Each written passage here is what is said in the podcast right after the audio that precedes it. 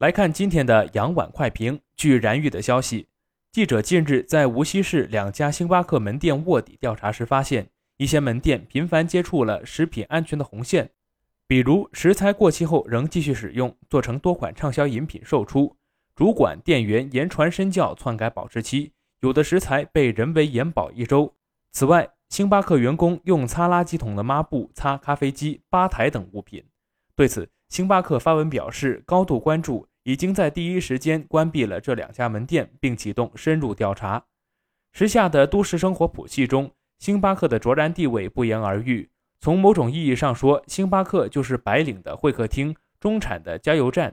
星巴克所提供的不仅是饮料、空间，更是某种身份标签和审美趣味。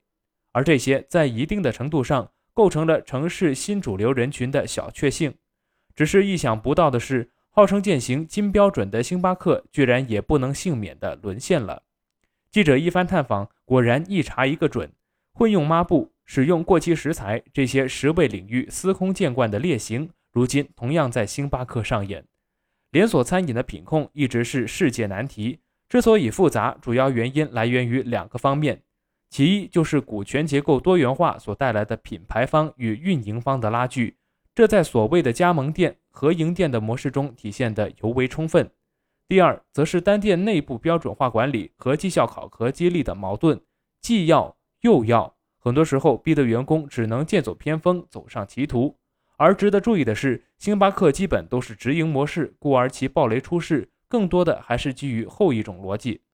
众所周知，大牌连锁餐饮内部都有一套完整的品控流程，员工要学习的操作手册都是厚厚一叠，分区、分类、分人、定量化、定时化、精准化的大框架下，有效降低了个体因为惰性和随意性而犯错的可能性。而硬币的另一面是，这套极为严苛的考核机制不仅仅着眼于是食品安全的维度，同样要对减剩货、降耗损等成本指标有着诸多的要求。制餐不规范要扣钱，损耗太大要扣薪。在不断的实践探索中，基层员工评估风险和收益，自然有了自己的小九九。标准化管理同时也是高压管理，但实际的问题是，门店员工对于收入最大化有着共同的诉求，对于维护食品卫生与安全却缺乏坚定的共识。这导致了一个直接的后果，那就是店员很容易合谋来走邪门歪道，来控制成本保收入。而不会形成有效的内部监督、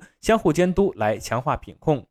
比如说，在无锡的这两家星巴克门店，主管员工甚至会言传身教，分享许多潜规则，可谓是集体下水、沆瀣一气。奈雪的茶、胖哥俩肉蟹包、麦当劳，直至最新出世的星巴克，一连串大牌连锁餐饮失手，说到底还是相关企业在食品安全方面诚意不足、决心不足、投入不足。绝大多数门店都没有利益超脱的负责监督食卫食安的专员，加之总店的飞行检查和日常抽查又流于形式，覆盖不足，这必然导致单店内部抱团形成暗箱。